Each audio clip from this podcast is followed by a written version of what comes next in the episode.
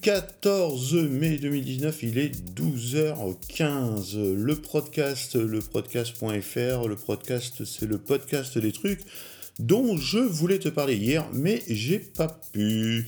Aujourd'hui, on va parler des principales étapes pour booster le SEO d'un point de vue local. Donc, on va s'adresser aux commerçants et entrepreneurs ou possesseurs de sites internet qui désirent se faire connaître dans une région géographique bien euh, déterminée.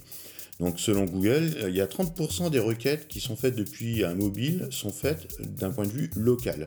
Et 75% des internautes qui font une recherche locale vont après dans le magasin, dans le point de vente, dans les 24 heures qui suivent. Donc si votre site internet, attention, n'est pas optimisé pour la navigation mobile, donc s'il n'est pas euh, responsive, le RWD, le responsive web design, il a très peu de chances d'être indexé et d'apparaître dans les résultats de Google, la fameuse SERP, Search Engine Result Page, donc la page de résultats de Google.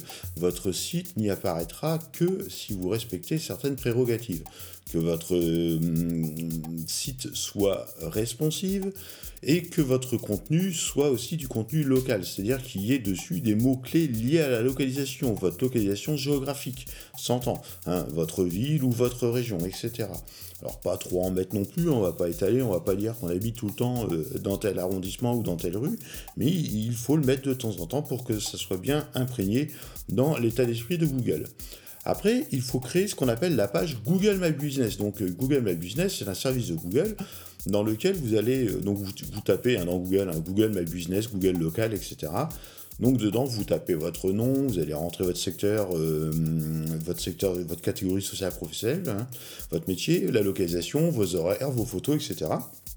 Et ces informations-là apparaissent généralement, sont très très bien indexées par Google et apparaissent sur la colonne de droite de la SERP. Pareil, les avis en ligne, si vous avez des clients euh, qui font appel à vous régulièrement, euh, il faut euh, les orienter vers cette page Google dans un mail en leur demandant de laisser un avis en ligne. Si les gens laissent des avis, c'est super intéressant parce que Google prend en compte les avis et ça va faire des petites notes. Vous voyez, on met des petites étoiles, on coche des étoiles et donc, quand les gens mettent leurs avis, vous leur répondez, hein, que les avis soient négatifs ou positifs, ça montre qu'il y a une interaction, ça montre que vous vous souciez euh, de, vos clients et de la façon dont votre entreprise est considérée. Et à partir de là, Google prend en compte tout cela. Il y a aussi les données structurées. Là, c'est plus pour euh, les gens qui maîtrisent un petit peu plus. Euh, je vous renvoie vers un site qui s'appelle schema.org ou schema.org. Les liens locaux, si vous avez des liens qui viennent d'autres acteurs locaux, style votre CCI, euh, style votre mairie, le comité, le syndicat d'initiative ou un comité local ou une association de commerçants qui font des liens vers votre site, c'est toujours bien d'avoir des liens qui ont un poids, hein, une, certaine influence. Euh, et qui renvoient vers votre site avec des mots-clés qui correspondent. En gros, vous êtes euh, dans une zone, artisanale et la zone artisanale, euh, votre, votre Codecom a fait un site pour représenter les commerçants de la zone.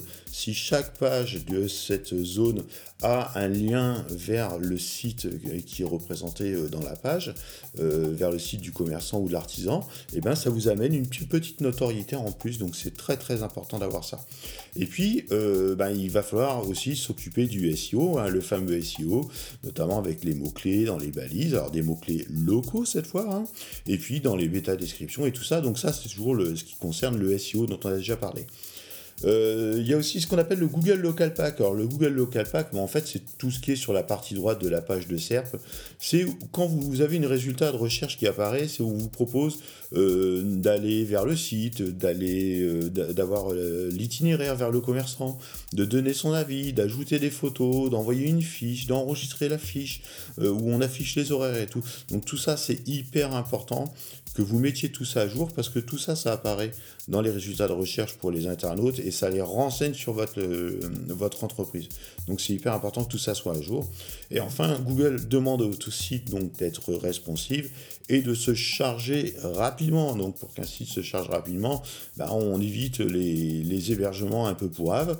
Euh, on va chez des, personnes dont c'est le métier hein, d'héberger les sites et qui pourront aussi euh, optimiser le site internet pour qu'il puisse se charger rapidement, notamment avec des technologies comme AMS Et puis la compression des images, et puis tout un tas de, trucs, les CDN et tout ça. Là, là-dessus, je vous renvoie vers ipfix.info. Euh, une petite nouvelle, sinon, si vous utilisez WhatsApp, eh ben, il y a une grosse faille euh, de, sécurité. Il y a un logiciel espion euh, qui était sur WhatsApp dans les dernières versions. Donc voilà, nos amis israéliens du Mossad pouvaient exprimer, espionner toutes vos conversations dernièrement. Donc apparemment, ça a été modifié dans, dans la dernière mise à jour. Mais voilà, comme d'hab, c'est pas cool. Allez, passez une bonne journée. On est toujours le 14. Il est 12h20. Allez, à plus tard. Tchou